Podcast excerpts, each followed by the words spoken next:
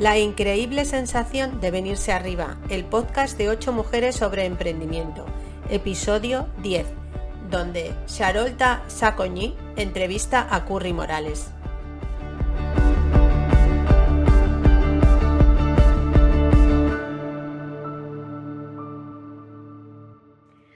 La increíble sensación de venirse arriba, el podcast de 8 mujeres sobre emprendimiento, capítulo 10. Hola, buenas, bienvenida a nuevo, nuevo episodio del podcast en el que ocho mujeres hablamos de emprendimiento.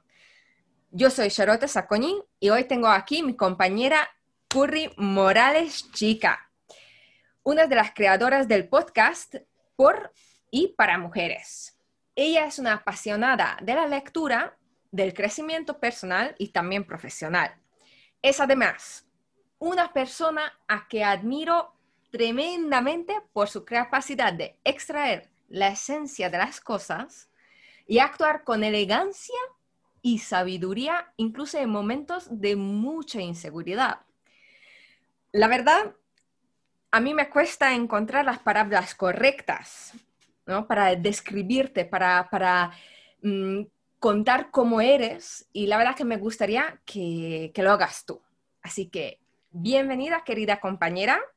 Por favor. Gracias. Por favor, dime, ¿quién es Curry? Bueno, eh, primero, muchísimas gracias por la presentación. No sé si te costaba encontrar las palabras correctas, ni siquiera si lo eran, pero desde luego, vamos, o sea, me siento súper honrada por esa presentación.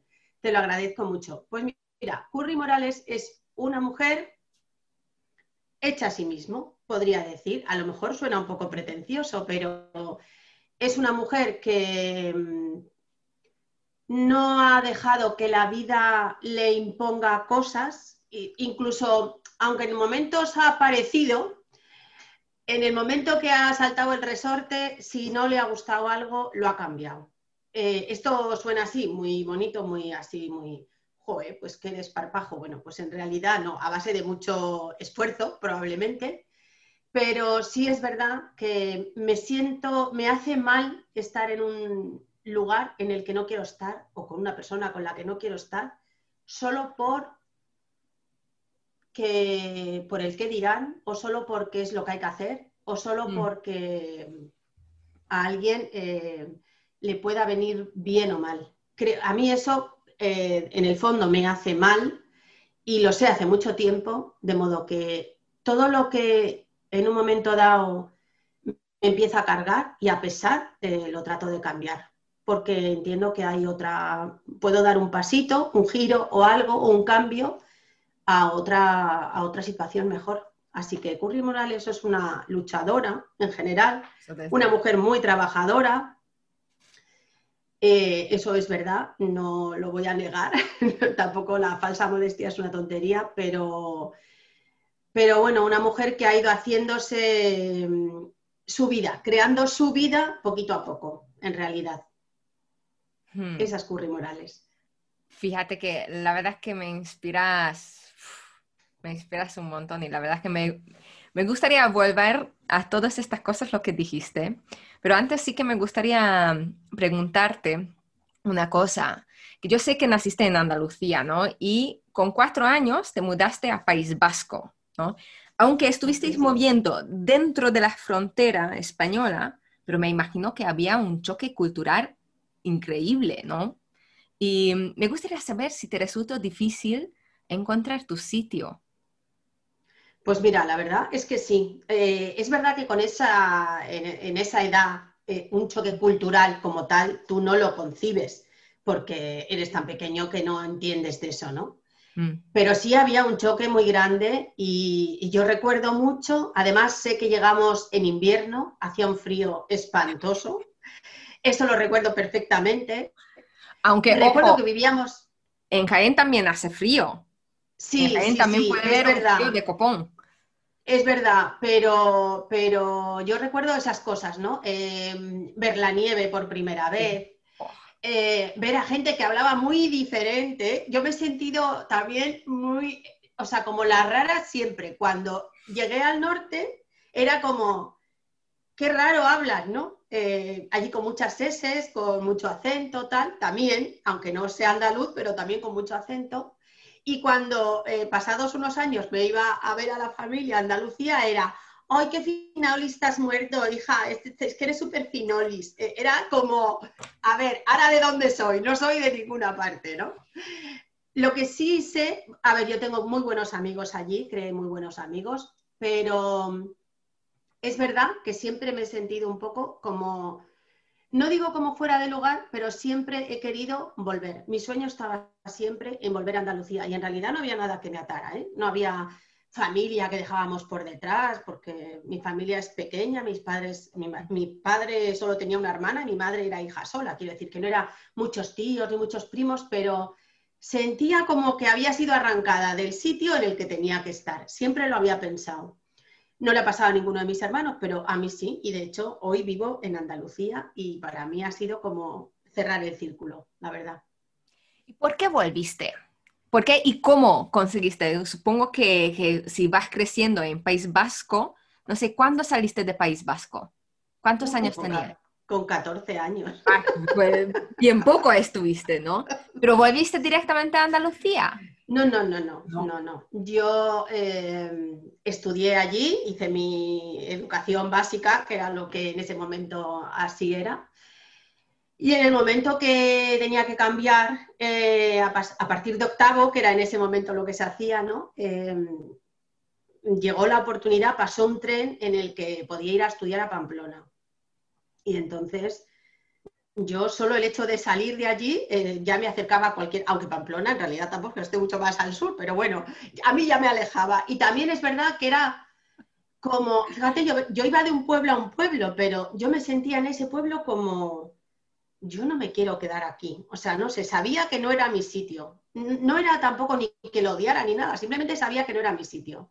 Entonces, en cuanto vinieron alguien a hablarnos eso en el último curso, para contarte un poco, orientarte profesionalmente, qué puedes hacer o no sé cuánto, me hablaron de ir a la clínica universitaria, me iba interna, ¿eh? y dije, ah, pues yo me voy, sí, sí, sí, sí, yo me voy. Mis padres echaron las manos a la cabeza, pero bueno, me dejaron, me dieron esa, fue condicionada. Me hicieron eh, examinarme para tener plaza en Vitoria porque había que pasar como una prueba, era un colegio de Opus. Y, en realidad me hice esa prueba para tener plaza, pero luego al final no la usé y me fui a Pamplona y, tengo de allí recuerdos fantásticos, también algunos muy... Yo creo que esa, fíjate, es una de las cosas que más ha, ha calado, esa experiencia allí, creo que es una de las cosas que más ha calado en mi carácter, aparte del que pueda uno heredar, ¿no? Por familia y por educación, por cultura y tal. Por enseñanzas eh, imprimió muchísimo carácter, esa, esa aventura.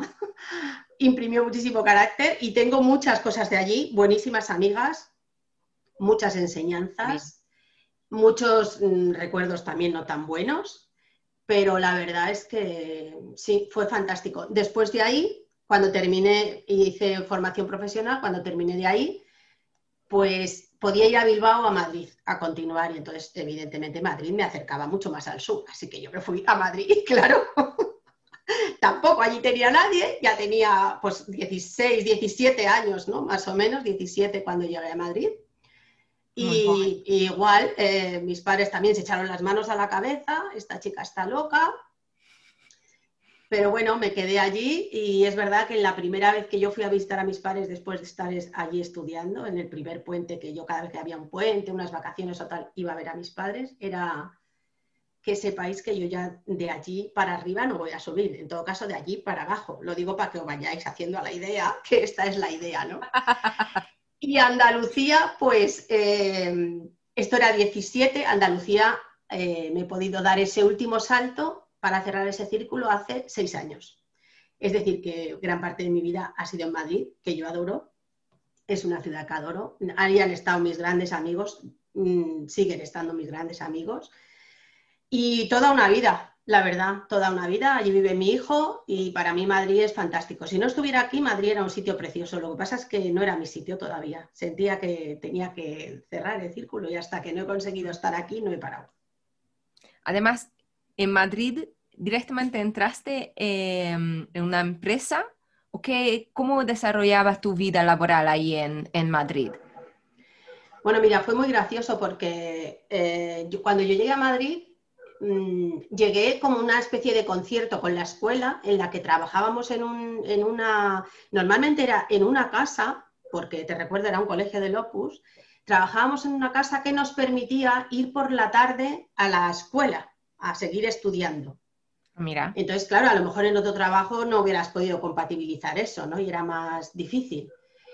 Em, algunas, bueno, yo llegué y de hecho la primera parada fue vivir en esa misma casa. Vivía en esa misma casa en la que trabajaba. Hmm. Pero es verdad que a mí eso me duró dos meses. Yo a los dos meses ya estaba compartiendo piso con amigas, aún en contra también de mis padres que se enfadaron conmigo, estuvieron incluso un tiempo sin hablarme, bueno, no sé, serían semanas, tampoco es que fuera una cosa gravísima, pero mi padre se lo tomó como una afrenta personal, era como mi hija, ¿qué estará haciendo? Qué locura esto, ¿no? Y, pero ya me fui a vivir con amigas y estuve viviendo con amigas y después en una residencia hasta que me casé. Eh, pues mira, iba a salto de mata, porque en realidad en ese momento tampoco el trabajo estaba como para tirar cohetes, entonces iba, yo iba agarrándome a todo lo que salía, a todo. He trabajado creo de todo, de todo lo que ha habido. Desde cuidar niños hasta dependiente de tienda en una oficina, en una inmobiliaria, como comercial, o sea, de todo lo que se pueda imaginar uno, pues eh, de todo. ¿Por qué? Pues porque yo sabía que si no generaba dinero para estar allí, y mantenerme de una manera independiente, tenía que volver a mi casa. Y yo para atrás, o sea, ni para tomar impulso. No, no, no, no. Yo solo para adelante. Entonces era como, eh, como quiera que sea, yo tengo que tener recursos, ¿no? Y, no solo recursos, pero sino, fíjate, hacer una orden, una ley, una lista, perdón, de prioridades muy importante, porque hay, había veces que, que a lo mejor yo tenía para el autobús, pero no tenía para comprarme ropa, siendo muy joven, o sea, con 18, 19, piensa que estás en la edad que quieres presumir, disfrutar, salir, no sé, y yo eh, aprendí como, a, no, no, esto lo tengo yo que gestionar muy bien porque a mí el dinero me tiene que dar para quedarme donde yo quiero estar, o sea, se acabó. Entonces, si no tengo para ropa, pero tengo para el abono de transporte, porque las distancias en Madrid pues no son como en Sevilla, ni como en Granada, ni como una ciudad pequeña, al final era o voy en transporte o no puedo llegar, pues oye, me lo quitaba de otras cosas, de salir, de comprarme, de no sé, de lo que fuera, ¿no? Entonces, fue una experiencia importantísima. ¿eh? Ya, pues, yo mm, reconozco que también le da mucha libertad a mi hijo porque creo que todas esas enseñanzas, si las aprendes a gestionar, y, consigues que no te hundan, evidentemente, pues la experiencia de la vida es muy importante. Y luego es verdad que ya casada con mi hijo, empecé a trabajar en el transporte mm. porque quería compatibilizarlo con él y sacarme el carnet de conducir, que a mi marido no le gustaba nada la idea, porque él no tenía carnet y no le gustaba. Entonces dije, vale, pues voy a volver a trabajar para ese dinero eh, aprovecharlo para sacarme el carnet de conducir, que yo me moría por tener un carnet de conducir y hasta entonces no me lo había podido sacar, un poco por lo que te decía, ¿no? No tenía dinero para tirar, era, no me da. Entonces en ese momento era, esto es un salto que yo quiero dar, pues yo lo voy a hacer. No vamos a comprar coche, da igual, yo no lo quiero. Yo quiero el carnet, da igual para tenerlo, ¿no? Bueno, luego fue el carnet y luego fue el coche, pero en realidad así fue y entonces ya entré en contacto con el transporte la primera vez. Y a partir de ahí he trabajado siempre, siempre en el transporte, a veces compatibilizando con otro segundo trabajo, pero siempre en el transporte y he pasado por todos. En ese momento entré como mensajera, andando con una mochila, repartiendo paquetes de un punto a otro de la ciudad, andando o en transporte público, no en moto, ni en coche, ni en nada. Después me pasaron a una oficina, mm, después emprendí, puse una oficina, o sea, quiero decir que he pasado un poco por todo hasta que entré en una empresa eh, por cuenta ajena, pero todo en el mismo sector. De un trabajo me llevaba al otro. Era un sector que en realidad, pues lo que te digo, fue accidental el entrar ahí, no era una cosa que me encantara.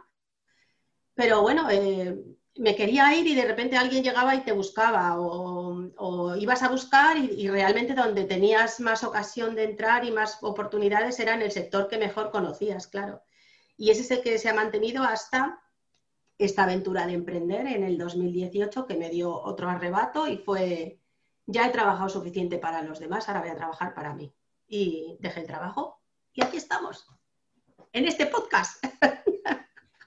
Mm, sinceramente increíble. Es esta fuerza de trabajo, de enfoque lo que tienes para sacar adelante, es decir, no perderte por ahí de que, ah, bueno, pero es demasiado y, y, y bueno, que en este momento no puedo, o que tengo mi hijo, o lo que sea, ¿no? Entonces, tú te mantenías el foco de que no, yo quiero mi carne de conducir, no, yo quiero vivir donde yo realmente quiero vivir. Es que me parece increíble, porque no solamente es un foco de, de a un año, o dos. No, es de, toda la vida. Y eso mm, creo que hay muy poca gente que es capaz para eso. Para hacer eso. No sé, tampoco lo dirías. Yo creo que la vida te va llevando y si al final tú tienes unos sueños, tienes que ir a por ellos. Y si tienes unas necesidades, eh, tienes que tratar de, cubrirlas tú. Quiero decir, yo me considero una persona independiente sin llevarlo al extremo de todos dependemos de ciertas cosas, pero yo me considero una persona independiente y yo no quiero depender de una empresa para jubilarme. De hecho, esa fue mi última... Mm, cuando yo dejé este último trabajo eh, en el que he estado más de 16 años, eh, por cuenta ajena, con un mando intermedio, quiero decir, muy bien valorada en mi empresa, mm, era porque no quiero depender de una empresa para esto, no quiero depender de un marido para hacer determinadas cosas, no quiero depender de, o sea, quiero ser independiente y eso tiene también una carga de esfuerzo. A ver, es que las cosas normalmente no vienen solas. Yo creo que la suerte en la vida, y yo creo que he tenido mucha suerte, te pilla trabajando. Y a mí me ha pillado trabajando siempre. Entonces, ha habido cosas que, que yo las tenía así a largo plazo, lo que tú decías ahora mismo, yo quería vivir en el sur. Nunca me había puesto una fecha. No, va a ser el tal día, de tal mes, de tal año, de tal... No. Pero sí, mi foco estaba ahí. Yo iba a acabar viviendo en el sur. Entonces, es verdad que hubo una vez un primer tren que pasó y no me atreví a cogerlo porque, porque yo sentí que no estaba preparada, no sé lo que hubiera pasado, pero yo sentí que no estaba preparada y no me atreví a dar el salto. Y realmente tenía muy buenas perspectivas, quiero decir, me venía con un buen trabajo y con todo, pero no. Y, luego hubo un segundo tren en el que dije, este sí ya no lo voy a perder, este va a ser. Entonces yo creo que tienes que estar, eh, tener como un cierto plan de vida, no sé, eh, también pasar por la vida sin, solo para que la vida te lleve como si fuera un río para arriba y para abajo, ¿no? Aquí te estanco, aquí te dejo, aquí te llevo para adelante porque hay una riada enorme. No sé, yo creo que dentro de dejarse fluir, que a mí es una cosa que me cuesta mucho, eh, creo que hay que tener como un plan en la vida porque eso te ayuda a tomar decisiones mucho más fácilmente. O sea, no, es que no, muchas veces las tomas sin pensar que las estás tomando. Esto es lo que quiero, lo que tengo que hacer para llegar a este, este es el camino, es que no hay otro. Este, este es.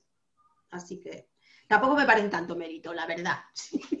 Mira, Curry, yo estoy a punto de sacar un libro de un libro de profeta de Curry, ¿sabes? Es que hay que escribir todo lo que estás diciendo porque es que me parece increíble sinceramente es que tengo ganas de escribirlo por toda mi pared para de vez en cuando ir mirando, ah, mira, vale, como teniendo, mantener el rumbo, es, es una capacidad que sinceramente a mí me fascina. Pero también es cierto de, de que tú eres Capricornio, todo lo que dijiste es súper capricorniano. Ya sabes que a mí me encanta el tema de... Lo sé, lo sé. Y a mí me encanta estar contigo por eso también. Sí, y, y sinceramente todo lo que dijiste, tener esta estructura, este plan, eh, las capacidades de trabajo, pero no es la capacidad de yo puedo trabajar mucho, yo puedo trabajar mucho. Yo soy un Pisces mm, con ascendente Virgo, a mí me gusta trabajar y puedo trabajar mucho, pero los Capricornios, que mi papá también es Capricornio, es que no le cuesta nada.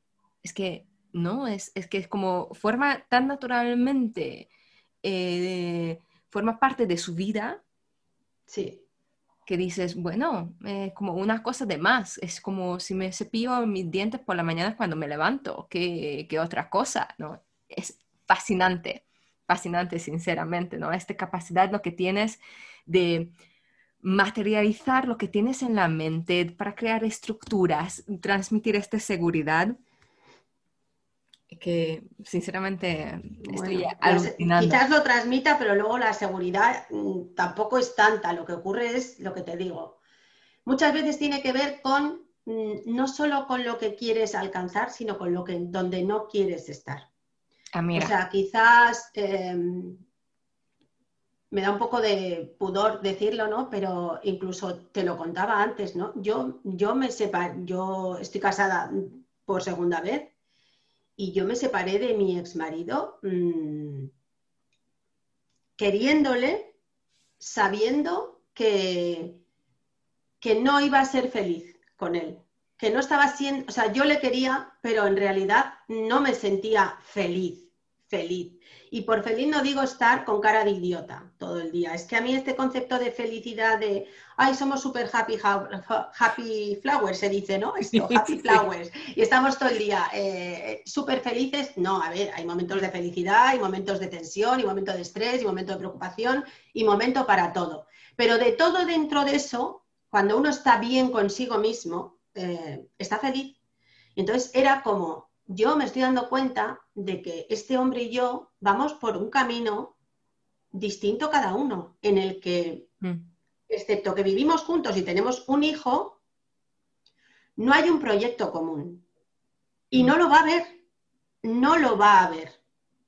Yo eso me costó mucho trabajo eh, entenderlo, y mucho, mucho trabajo tomar la decisión. Yo me separé cuando ya llevaba 20 años con él, no te hablo de tres años ni de cuatro, ¿vale? Y aún así te digo, me separé queriéndole porque decidí que iba a estar mejor sola que mal acompañada o no acompañada. Me parecía horrible estar sola estando acompañada y yo me sentía sola estando acompañada. Mm, creo que hicimos un camino estupendo, tenemos un hijo maravilloso, él pues seguirá su camino porque yo no tengo una relación grande con él y yo he seguido un camino completamente distinto, pero sé que nunca hubiera sido, en este momento de mi vida, si yo hubiera estado con él, sé perfectamente que no hubiera sido tan feliz como soy en este momento. Es que... Entonces, creo que hay veces que hay que tomar decisiones que no siempre son fáciles, pero que es más lo que quieres dejar de tener que el miedo a lo que pueda venir. Eh, si ya esto sé que no me gusta, lo que puede venir, mm, bueno, peor, peor, mm, es difícil. Y si no, pues bueno, pues le daremos la vuelta otra vez, ya está. O sea, esto de me voy a quedar aquí porque es lo que conozco y porque me da miedo lo que vaya a pasar, la verdad es que eh, no va conmigo, lo siento. Es verdad que si eso tiene algún mérito, lo, debo de tener porque eso no va conmigo. Pero mira, ¿sabes la cantidad de gente que no tiene el valor o no siente la fuerza para dar este paso? Que yo diría que casi todo el mundo, ¿no? Es, al final mm, darse cuenta y no tener miedo de de enfrentar con todos los miedos lo que tienes dentro. Es, es curioso. es que yo sí tengo miedo, ¿eh? Perdón. Sí, no, sí, sí, es tener miedo, pero, pero poder vivir con tu miedo y poder, poder superarlo, ¿sabes? Que es, es otra cosa que yo tengo miedo y me paraliza o yo tengo miedo, pero sí que hago las cosas porque considero que es lo mejor para mí. Incluso hay mucha gente que considera que sería mucho mejor para ellos si darían el paso pero es que se le, se le bloquea mm, el miedo una forma que, que, se quedan inmóviles, ¿no? Que no pueden. Bueno, pues a lo mejor en ese momento eh, es bueno tener apoyos externos, ¿no? Eh, que creo yo que es parte, este podcast, a mí me encantaría que fuera eso, un apoyo probablemente para esa gente, ¿no? Que, que tenga miedo y se dé cuenta que somos ocho mujeres con muchos miedos igual que ellos y ellas y que mm, solo que hemos decidido no dejarnos vencer por él, sino que hemos dado un pasito adelante y hemos tratado de probar. Y ya veremos a ver qué pasa. Eh, tampoco, en realidad, en esta vida no se acaba nada hasta que nos morimos. O sea que siempre te puedes levantar, sacudirte las rodillas y tirar para adelante. Es que no queda otra. Me encanta, me encanta, de verdad. Y voy apuntando casi las cosas. Me encanta que se quede grabado porque te lo juro que sacaré el libro, ¿eh? Sacaré el libro. A ver. Lo hacemos a medias. desde luego, desde luego. A ver, si ya estamos por los miedos, ¿no? Y que hay mucha gente que tiene miedo a emprender. Y bueno, yo lo sé que tú empezaste tu proyecto personal con 54 años, ¿cierto? ¿No? Eso es. Eh, que además, bueno, tú emprendiste mucho porque tenías que, porque la vida te llevó en un camino donde tenías que emprender, pero ¿qué te hizo para emprender tu propio proyecto ahora? Bueno, ahora, hace dos años. Bueno, pues mira, lo que me llevó fue lo que te he dicho. Em, pienso que el concepto jubilación es un concepto que pierde validez cada vez más, o sea, ese concepto de antes de, ay, voy a jubilarme para disfrutar y para viajar y para no sé cuánto, es como, es ridículo. Mm, no. Yo creo que hay que viajar y disfrutar y hacer todo lo que uno pueda, incluso antes de jubilarse. Pero sí es verdad que es importante pensar que cuando dejas de trabajar, de alguna manera necesitas también tener ingresos, ¿no?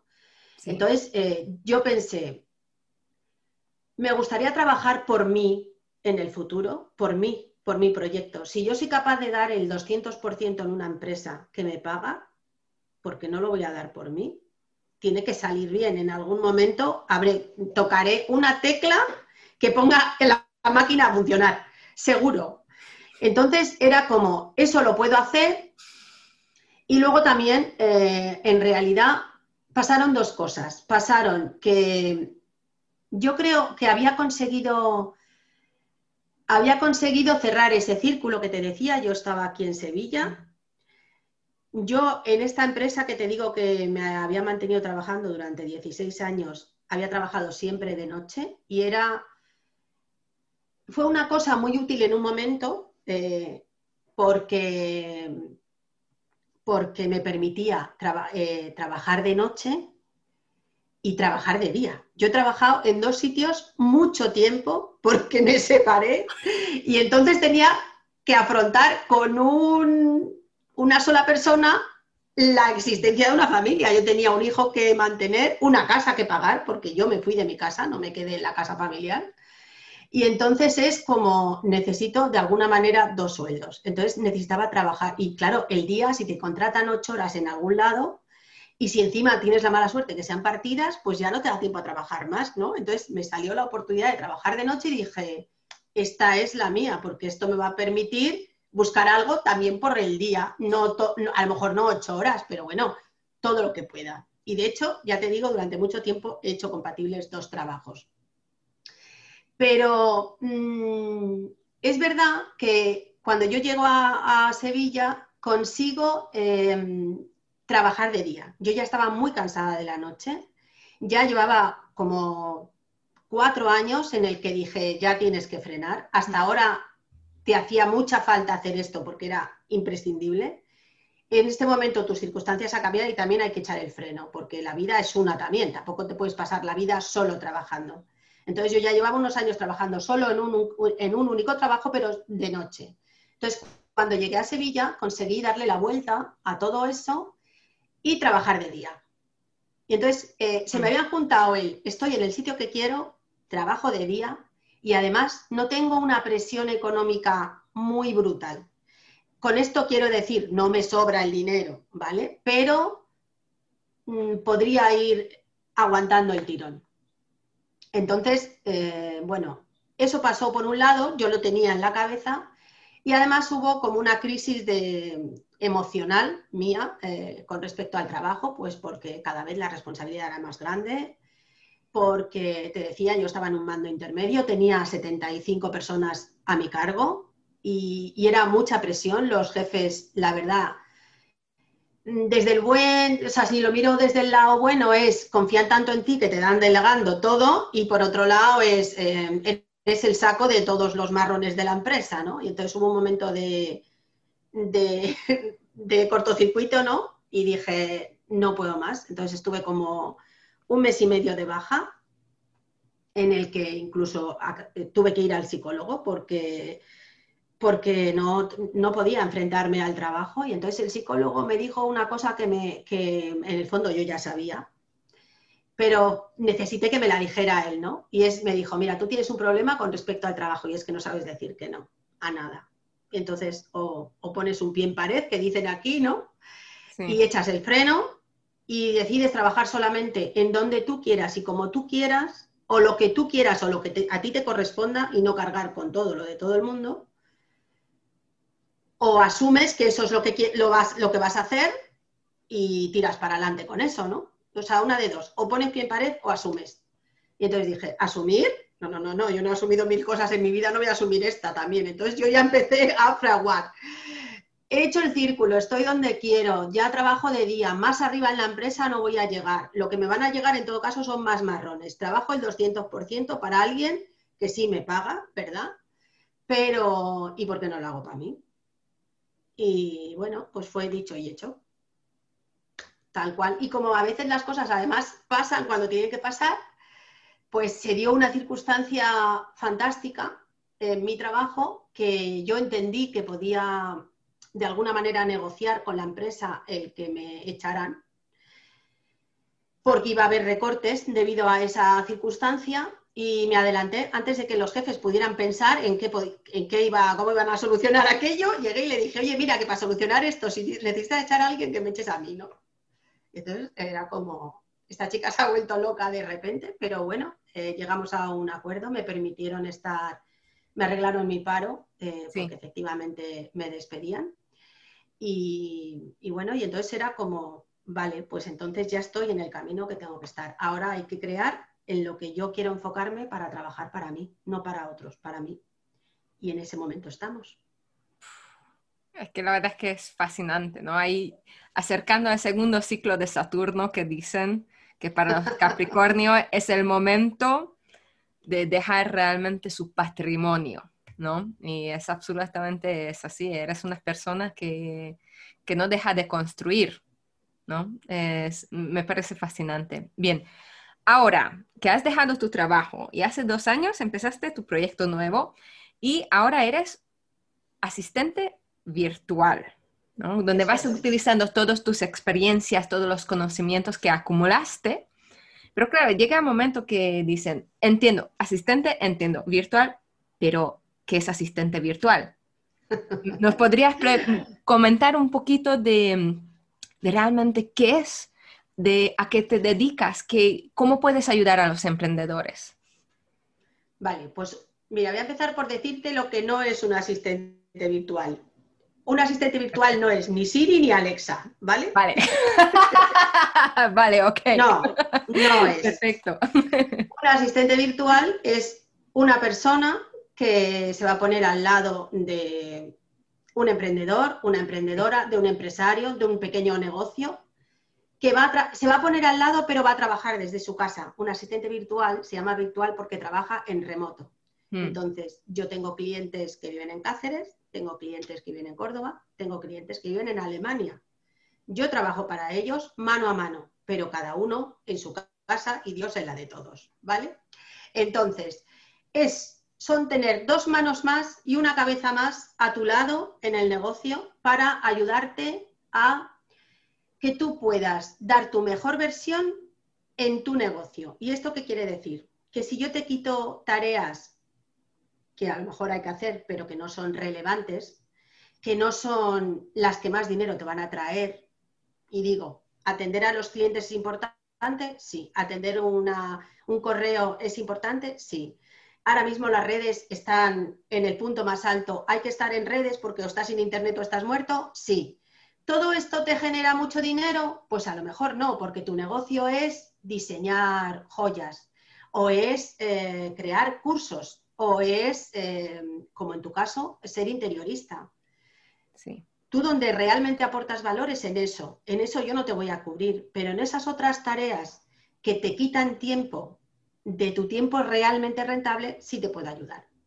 Entonces, justo mi tarea es esa. Y ahora, eh, ¿exactamente a qué te dedicas? Pues va a depender del emprendedor, porque a lo mejor tú necesitas que te atiendan el correo, por ejemplo, y las redes sociales.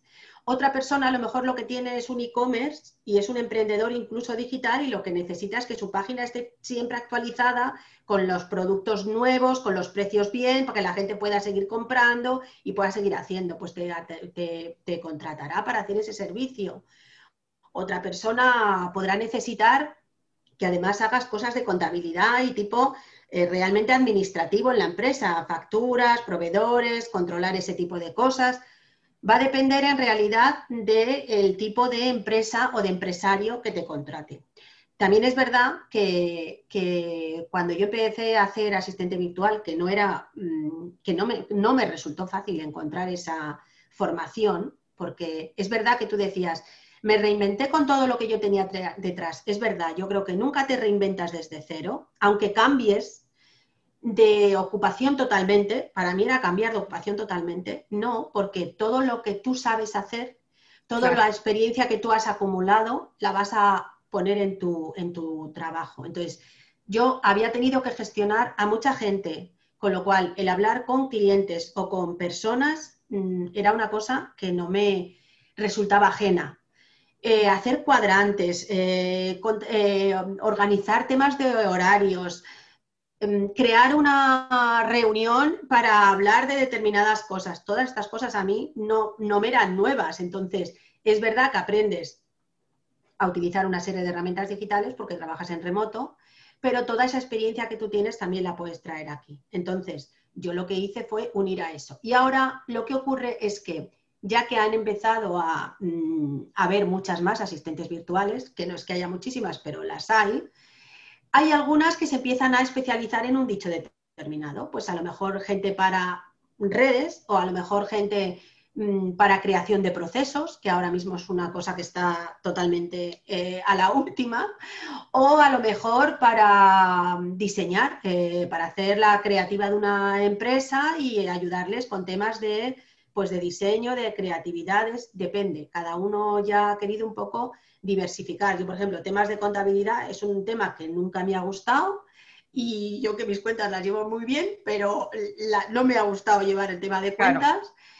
Pero luego todo lo que tiene que ver con administración, atender clientes, alumnos, personas, mm, redes, escribir, a mí todo eso me encanta. Entonces, bueno, y de web también entiendo un poco, así que también servicios técnicos puedo hacer. Ese es mi trabajo mm, en este momento. También, como he conseguido em, dar ese paso y trabajar, em, he dado como un escalón más a la hora de crear como otra opción de trabajo. Y es em, el año pasado, cuando yo ya estaba certificada y conseguí mis primeros clientes, pensé que había tenido mucha suerte, y que yo tenía que hacerlo expansivo a donde a todo el que pudiera, ¿no? Especialmente a personas más mayores que, mm, que les cuesta pensar, a lo mejor están sin trabajo y les cuesta pensar qué podrían hacer ahora, que el mundo digital se los come y, yo digo, bueno, verás que yo tampoco era una máquina en la tecnología, sí, estaba delante de un ordenador, pero con un programa específico de un trabajo y bueno, sí, bueno, el paquete básico que todo el mundo utiliza tampoco es que yo supiera mucho más, ¿no? Pero todo lo que se puede aprender es eso, son cosas que se pueden aprender, sin más. No hay que ser eh, ingeniero de la NASA, ¿vale? Entonces creo un congreso virtual sobre reinvención y ahora estoy también muy enfocada a, por un lado, mi asistencia virtual con clientes y a asesorar a personas que se quieran reinventar. Ese es mi trabajo en este momento. La verdad que suena muy interesante. Em, cuando tú estuviste diciendo de que, bueno, utilizaste todo y que hay mucha gente, utilizaste toda tu experiencia, ¿no? Y, y em, en realidad aplicas, ayudas a la gente para tener esta visión, lo que tú acumulaste durante todos esos trabajos, lo que, lo que tenías.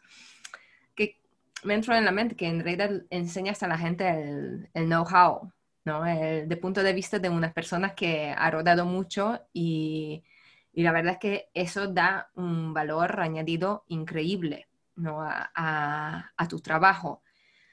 Y bueno, me salido dos preguntas de todo lo que dijiste. Eh, por un lado, comentaste, ¿no? De que um, básicamente estás comunicando por el empresario o la empresaria y bueno, mm, tienes que conocer muy bien esta persona porque tienes que comunicar en su nombre o por el nombre de la empresa.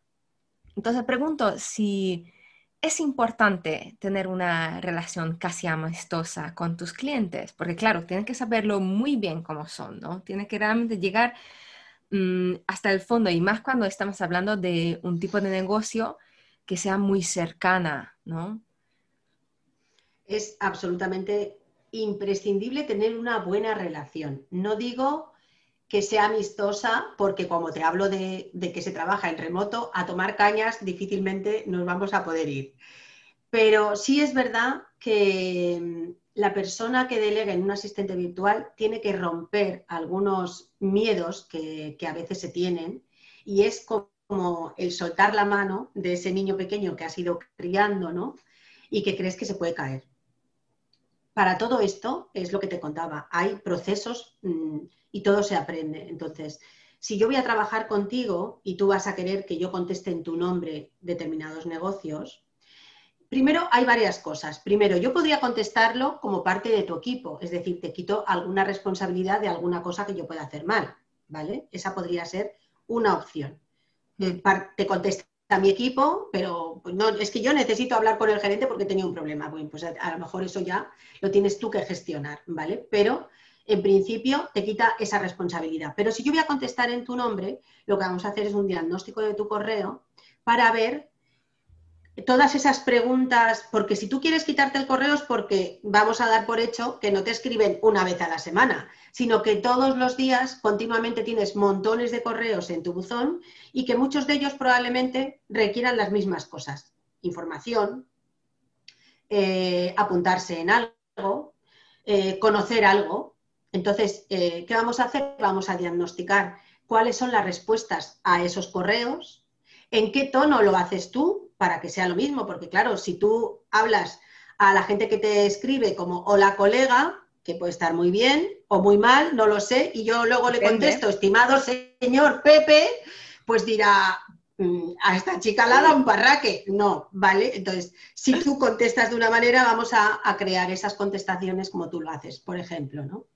Y luego también tienes que pensar que un asistente virtual es una emprendedora o es un emprendedor, porque también hay hombres pocos, pero los hay.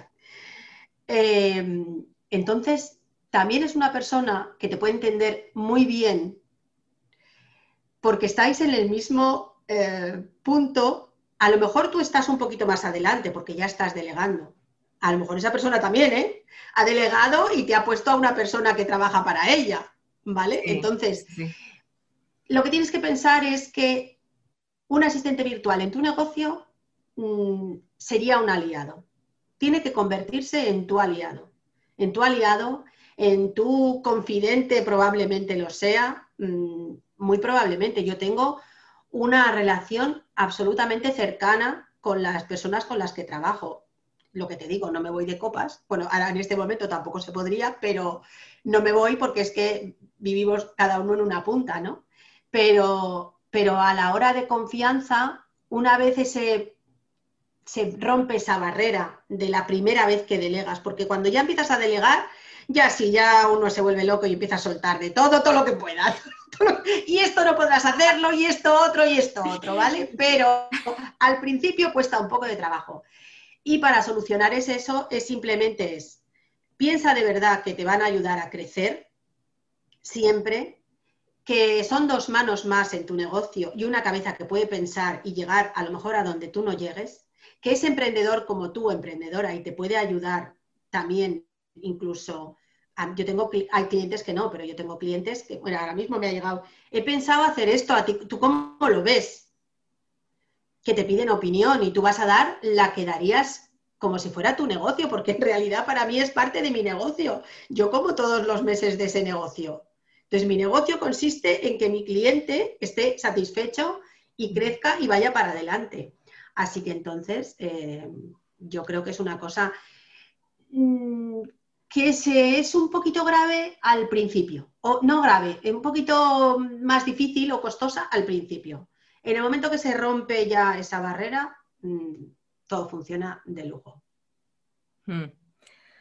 Quiero volver un momento em, cuando dijiste que tenías que organizar muchísimo y, bueno, que también las empresas, o perdona, los emprendedores con quien estás trabajando, eh, estás haciendo como un análisis. Lo que me, me da la sensación de que tú necesitas como una estructura en lo que tú puedes entrar. Pero me pregunto, si el emprendedor no tiene esta estructura, tú ayudas para crear la estructura necesaria para que funcione mejor o más automático em, el negocio. Claro, precisamente eh, es justo eso. No todos los mm, emprendedores se han ido creando unos procesos de, de cómo un procedimiento de cómo hace determinadas cosas. Por supuesto que no. De hecho, la mayoría no lo tienen, como poco hasta ahora. Es verdad que es una cosa que se está empezando a poner muy de moda y hay mm, ya muchas asistentes virtuales que lo que se dedican es a crear procedimientos de cómo se hace determinadas cosas. ¿Con esto qué pasaría? Pues que el emprendedor te va a soltar un manual de instrucciones. En mi empresa las cosas se hacen de esta manera y ya está, ¿vale? Pero cuando no lo tienes, evidentemente, claro que lo podemos crear. Y si ya hemos hecho un análisis del correo y hemos mm, decidido cómo y en qué forma vamos a contestar y qué vamos a contestar y vamos a crear unas plantillas y vamos a no sé cuánto, oye, pues si en realidad lo dejamos ya eh, escrito, eh, si mañana no estoy yo, ese trabajo ya lo tiene hecho, ¿vale? Y no solo eso, sino que también eh, es verdad que una de las cosas que aprende un asistente virtual es sacarle partido a algunas herramientas para mejorar la rentabilidad en el tiempo y en la gestión del trabajo. Entonces, es verdad que habrá cosas que, que digas, mira, si esto lo hacemos de esta manera, nos estamos ahorrando esto. Si resulta que creamos una automatización en el email en el que el momento que alguien te compre le llega una respuesta no solo de gracias, sino que le informa que su paquete va a llegar en tal día o en tal fecha o tardando no sé cuántas horas, te vas a evitar el correo de pedirte información de cuándo está mi paquete que he comprado ayer y no me ha llegado, por ejemplo, ¿no? Entonces, este tipo de cosas, evidentemente, lo va a ir dando el día a día, pero claro, lo que ellos no tengan y nosotros sepamos hacer, pues evidentemente eso le va a venir bien a él o a ella y a mí siempre, porque a mí me va a ahorrar también tiempo. Así que, evidentemente. Mm.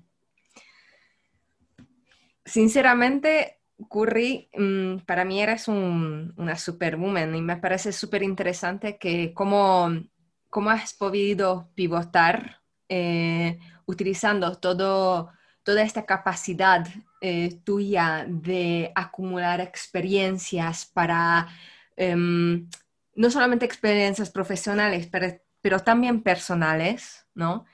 Y em, cómo puedes utilizar sabiamente todas estas herramientas ¿no? que adquiriste en tu camino. Es que me abruma, ¿no? Esta elegancia es, yo diría, una elegancia para dar tus pasos firmes en la vida, que la verdad es que desde fuera mm, se ve súper firme, em, y que puedes dar vida todo lo que tienes en la mente, ¿no? Y en la mente y en el corazón, que es muy importante, ¿no? En tu, en tu caso. Hay una frase eh, que los tengo grabada en la mente, que además eh, creo que te describe muy bien. Eso salió en el directo que, que hiciste con Ana Lázaro, una de las compañeras de podcast, que igualmente os recomiendo que, veáis. Mm, os dejaré el enlace por aquí, queridos oyentes.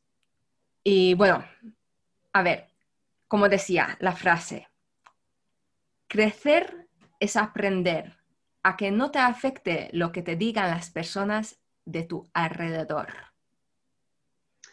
Es que, mira, Mm, siempre nos vemos, es lo que te decía antes de lo de la independencia, ¿no? Eh, probablemente a mí, mis padres me hubieran aconsejado algunas cosas que para ellos eran lo mejor para mí. Mm. Y quien dice tus padres, dice tus amigas, dice tus jefes, dice tu familia, tus hijos, ¿vale? Muchas veces tienes que desoír esas cosas. Cuando tú tienes el firme convencimiento de lo que tienes, eh, yo creo que hay que intentarlo. O sea, dejar de hacer cosas en esta vida porque es que alguien me dijo que me iba a pegar un castañazo, creo que es ridículo. ¿Vale? Porque, primero, eso no está escrito en ningún lado. No sé si en la astrología nos lo dice, pero no está escrito en ningún lado. y te estás perdiendo la oportunidad de conseguir algo que si lo has tenido ahí en la cabeza durante tiempos porque te hace ilusión y porque te gusta. Entonces yo creo que en realidad lo que nos separa de nuestros sueños es ponernos en marcha. Hmm. Más allá de los miedos, más allá de los miedos. Muchas cosas en mi vida yo he hecho con miedo, muchísimas. Mm, probablemente la mayoría. Pero es que me da más miedo quedarme donde estaba. Que no, que no, que no. Hay que avanzar el miedo entiendo que te puede paralizar, pero el miedo, si uno analiza, no digo el que va a pasar porque no sabes lo que va a pasar, sino otros anteriores en los que te hayas parado y hayas sido capaz de dar ese paso, te darás cuenta que en realidad no estaba justificado. Es decir, casi nunca está justificado el miedo para paralizarte. Casi nunca. Casi nunca hay un precipicio tan grande que te, no, no que te caigas, que te caigas sí, te puedes caer y te levantas y ya está que te vayas a matar en el intento, no. Y esa es la única cosa que no tiene remedio. Hmm. Entonces, yo creo que hay que tratar de convencerse a uno que lo que está por venir siempre puede ser mucho mejor que lo que no nos gusta de este momento. Y yo no digo que todo el mundo tenga ni que reinventarse, ni que cambiar de trabajo, ni que simplemente cuando sienta que no está a gusto ahí que no está a gusto en una relación, que no está a gusto en un trabajo, que no está a gusto eh, donde vive. Mm, encontrarás otra casa mejor, otra pareja mejor y otro trabajo mejor, seguro, si lo haces. Si no lo haces, no. Mm. Si no lo haces, eso es lo que quieres para ti. Y eso es lo que tendrás. Así que tú decide. Me encanta, me encanta. La verdad es que me siento muy afortunada por poder estar aquí hoy contigo y compartir con nuestros oyentes tu historia, tu, historia, tu sabiduría. Mm, creo que es un regalo. Y bueno, antes de despedirme, me gustaría hacerte la pregunta del millón. Vamos a ver. ¿Qué significa para ti la increíble sensación de venirse arriba? Pues mira, para mí es un cúmulo de cosas una de ellas es que lo que tú tengas en tu cabeza, gracias a ese atrevimiento y a ese pequeño paso o ese gran paso, eh, empiezas a materializarlo. Hmm. Sientes que te acercas. Eso te pone las pilas a tope. Es como, no, no estoy en la meta todavía, pero sé que estoy en el camino. Otra cosa que me, que me, hace venirme arriba a tope es encontrarme, que también es muy difícil, rodeada de personas que piensan como tú. Y no digo que piensan como tú en el sentido de que te dan la razón en todo, sino que sus valores y su idea de la vida, al menos, o sus aspiraciones en la vida, son parecidas a las tuyas. Es querer mejorar, querer tener una mejor versión de ti mismo, es crecer. Y entonces es ostras, qué suerte. O sea, aquí yo puedo ser yo misma. Porque si yo eh, hablo contigo, mm, yo hay cosas que puedo hablar contigo y no podría hablar con mi hermana y la adoro, pero sé que no me entendería. Mm. Entonces, eh, esa sensación de verte en un sitio en el que te comprenden, te aceptan y te entienden, Esa es una maravillosa sensación de venirse arriba. Y yo en este momento me siento en este podcast así, arriba total. La verdad, una verdad como un templo, ¿eh? que es cierto, cierto, cierto, cierto. Bueno, llegamos al final del capítulo 10, la increíble sensación de venirse arriba, donde hemos conocido hoy Curry Morales, una mujer con muchísimo foco, con una capacidad increíble de resurgir. Em, escuchando sus experiencias y su empeño de, de decidir, de seguir adelante, nos hace poner nos hace que pongamos las pilas, que levantamos de este fango emocional y decidimos despegar.